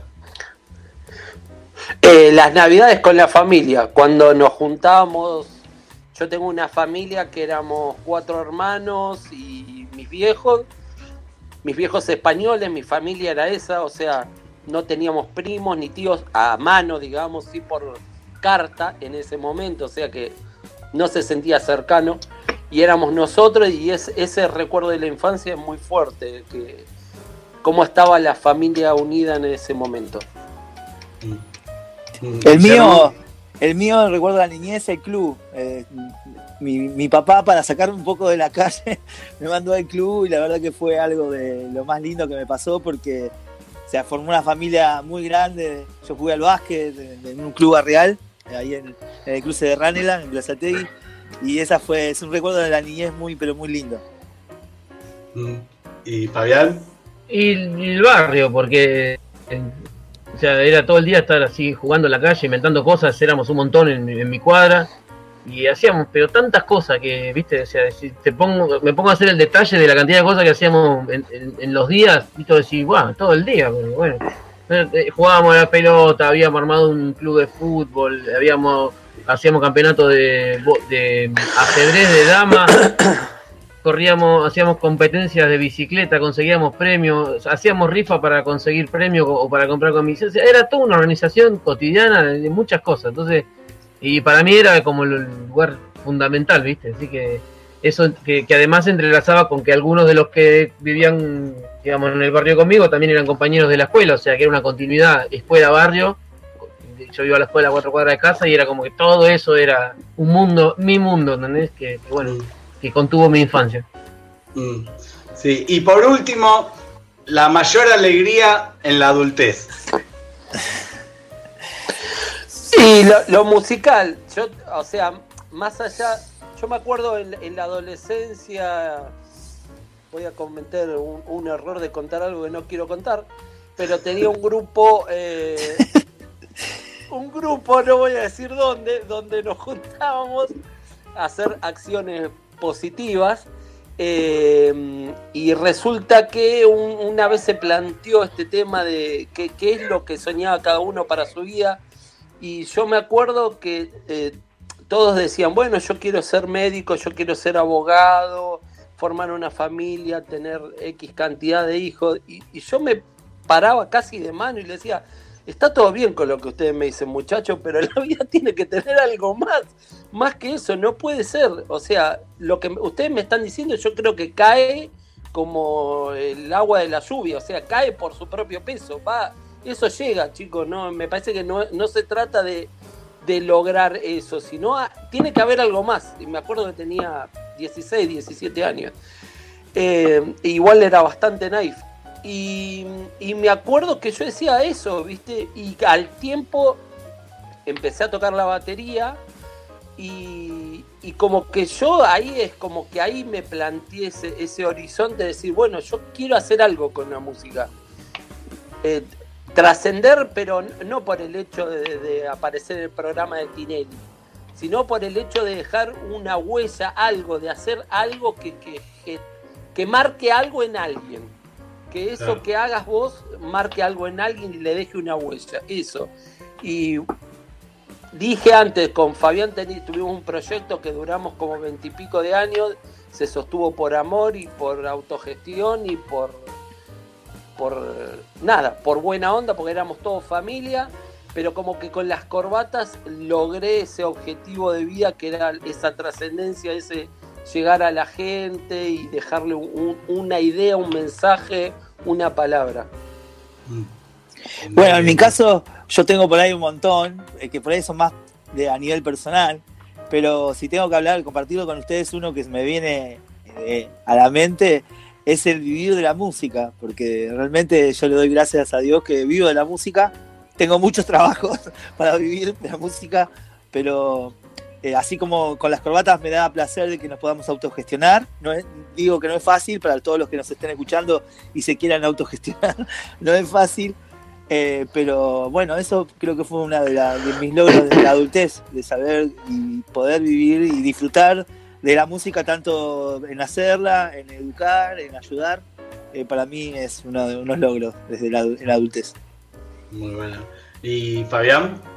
Y mira, coincido con los chicos porque, digo, como dice el Galle, sacando de lado lo que vos me decís que- cuál, cuál es tu mejor alegría, y obviamente uno te diría los hijos, porque eso Sí. es algo que te cambia la vida completamente, y, ¿no? Como un sumo, pero eso, como dice el Galle, eso es algo que sucede y no algo que uno tanto por ahí, o sea, si bien, digamos, lo, construye, pero bueno, es algo más que sucede. Pero eh, sacando esas cosas que tiene que ver, bueno, con formación de la familia, poder este bueno estar hablando desde mi propia casa digo son cosas que uno va construyendo Eh, creo que con, igual que los chicos coincido como decía Guille no o sea yo puedo decir que vivo de la música y, y- y que eso es lo que yo quise hacer y, no lo que decidí hacer y, y para mí eso es una gran alegría pero sobre todas las cosas me es una gran alegría porque me hace bien digamos eso soy feliz haciendo lo que hago me entusiasma mucho lo que hago al punto tal de que como Guille dice no le dedico un montón de tiempo y siempre son tiempos que vuelven en satisfacciones. Por ahí, como charlábamos con vos al principio de, de la conversa,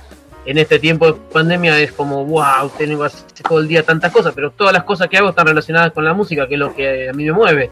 Entonces finalmente termina generando una especie de, de retroalimentación constante que te permite estar siempre activo a full y con energía. ¿viste? Es como una especie de usina interna la música que, que te lleva hacia, hacia lo positivo. Eh, Así que bueno, creo que compartimos los tres la misma, la misma idea de logro. Sí, me imaginé que iba a ser esa y está bueno, está muy bueno. Bueno, tengo la última pregunta, que es la pregunta del programa, que es, eh, saben que llama Esta noche está encantador el programa, y es en base al tema del infierno encantador de, los redonditos de ricota, ¿no? Y la pregunta es, eh, ¿cuál es tu infierno encantador?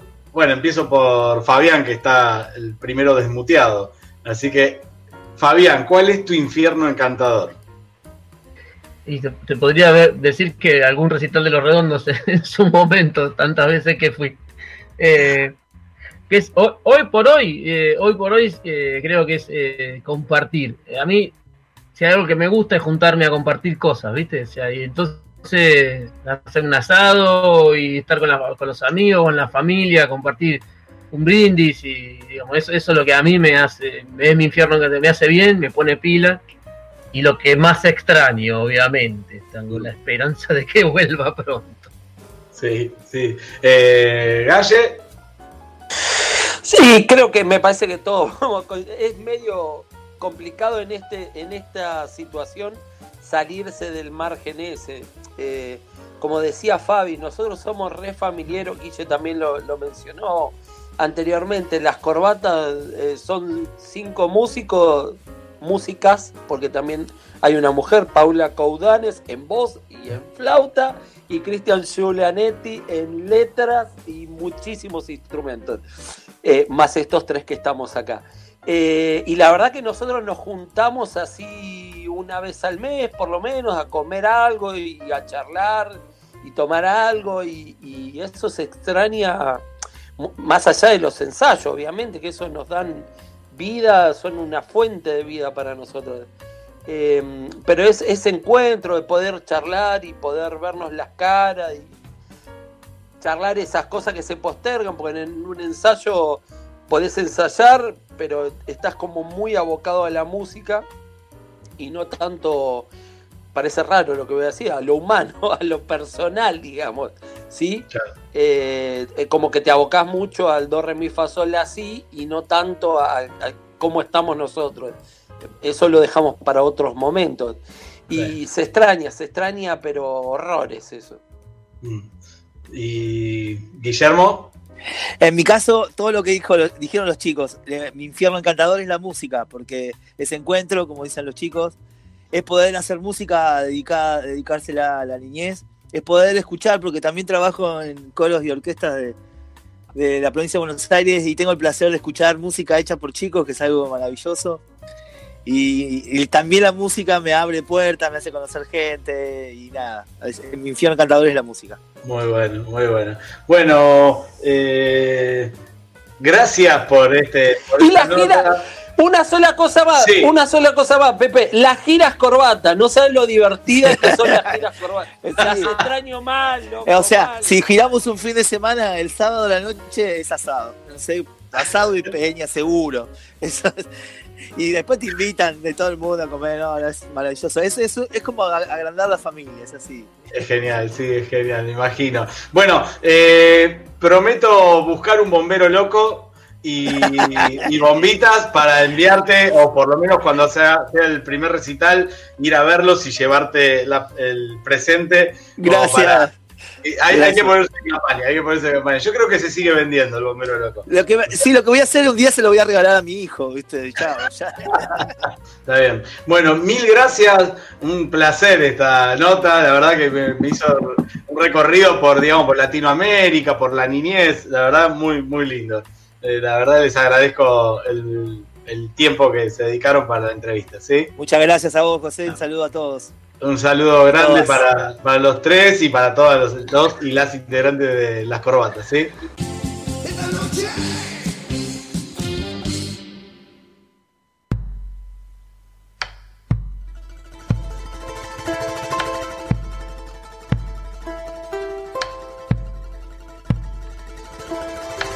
Cuna Morena, la banda de las corbatas, con Lula Bertoldi y Pachi Herrera.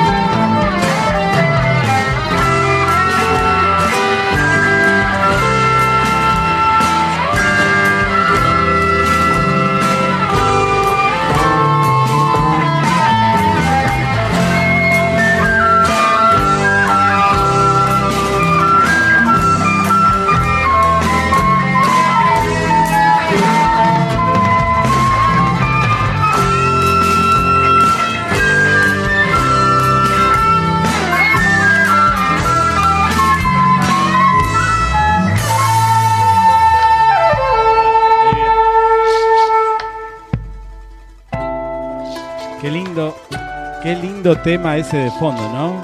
Eh, Laurita. Hermoso, hermoso. Ya llegando al final del programa. Exactamente, llegando y acá con Azul. Tengo más mensajes para vos mientras suena Cuna Morena de la banda de las corbatas que nos pacifica ese tema, ¿viste? Nos hace llegar a ese estado de Hermoso tema. canción de cuna.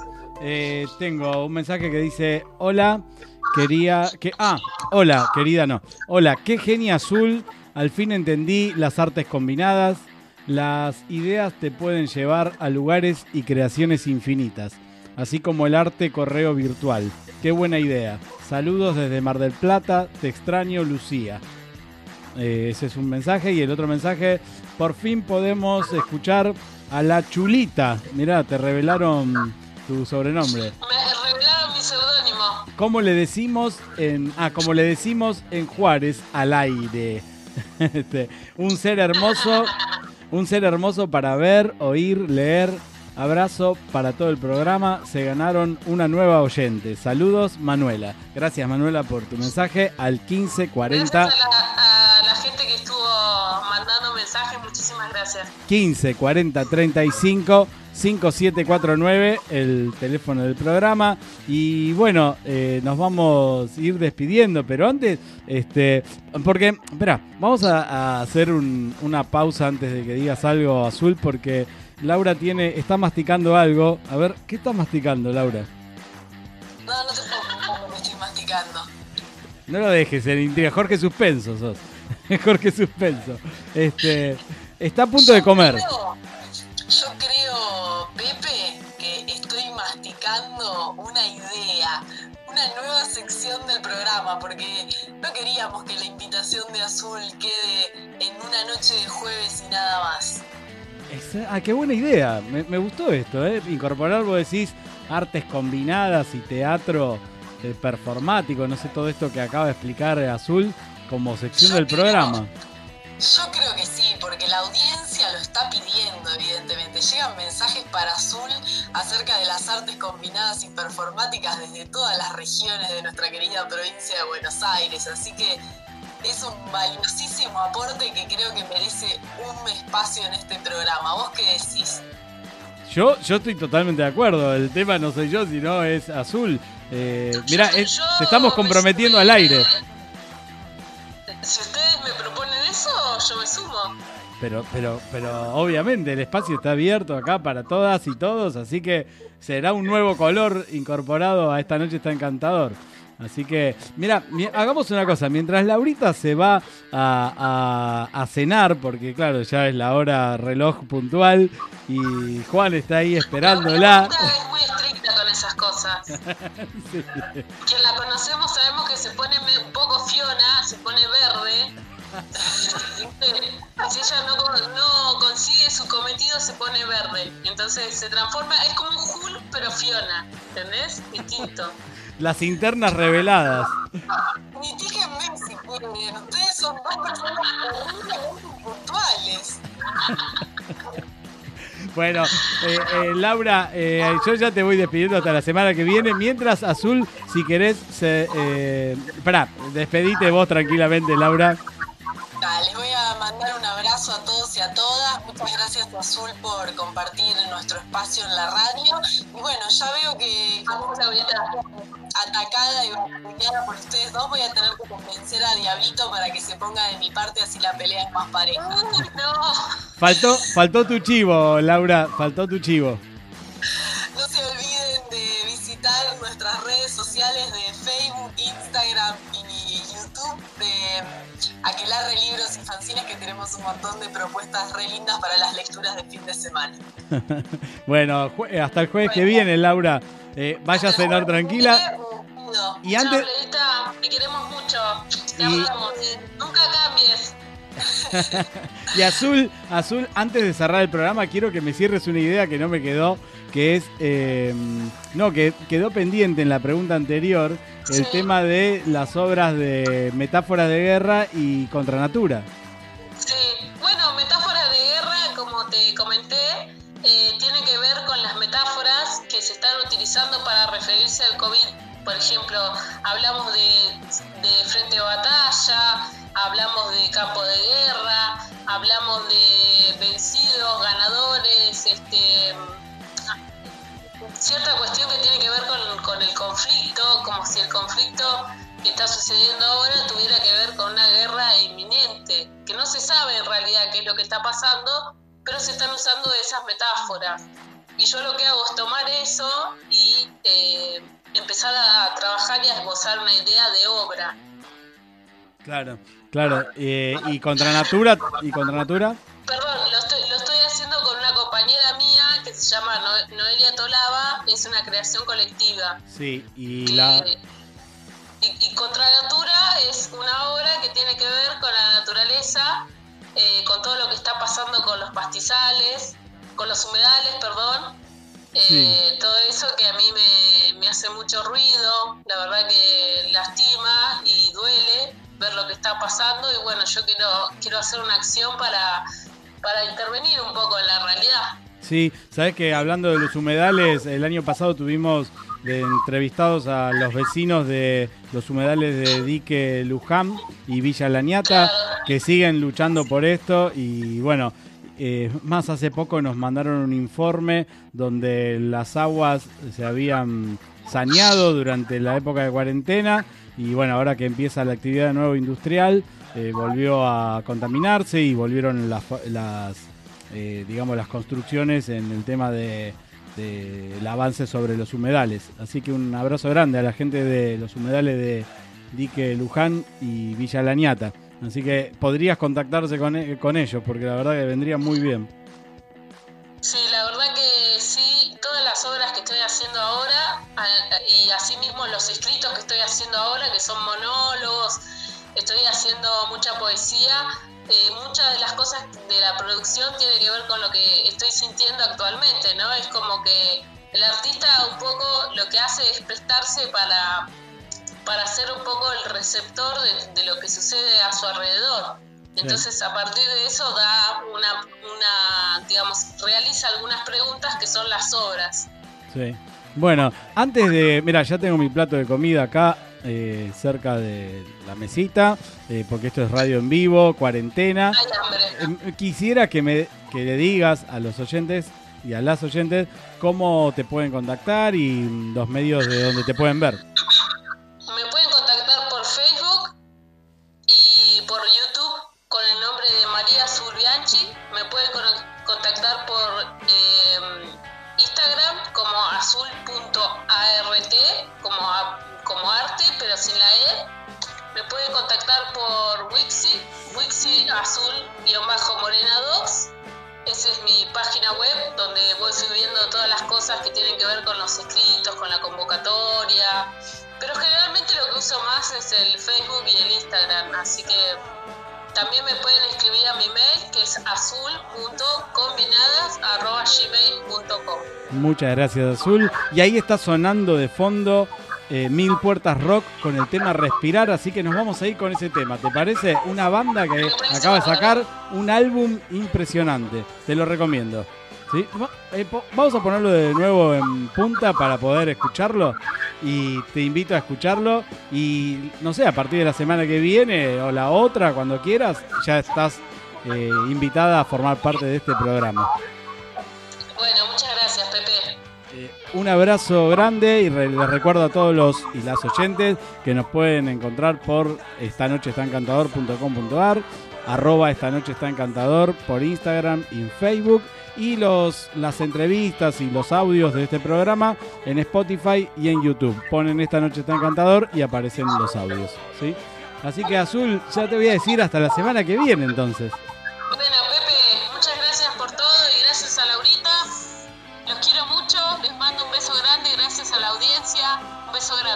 Un abrazo grande y nos vamos entonces con Mil Puertas Rock y su nuevo álbum y el tema Respirar. ¿Sí? Un abrazo grande. Un abrazo.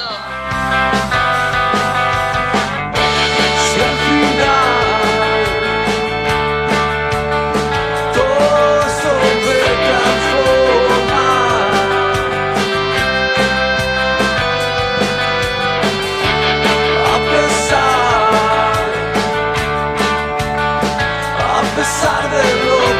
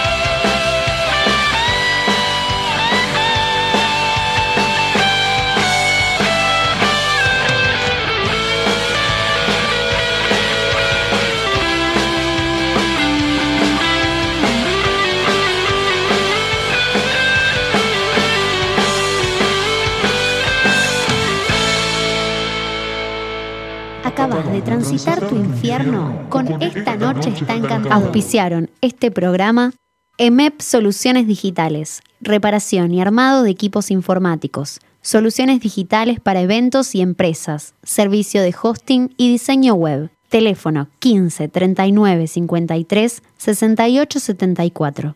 La Sabia Taller, periodismo por y para chicos y adolescentes. Búscanos en la web radiolasavia.com.ar.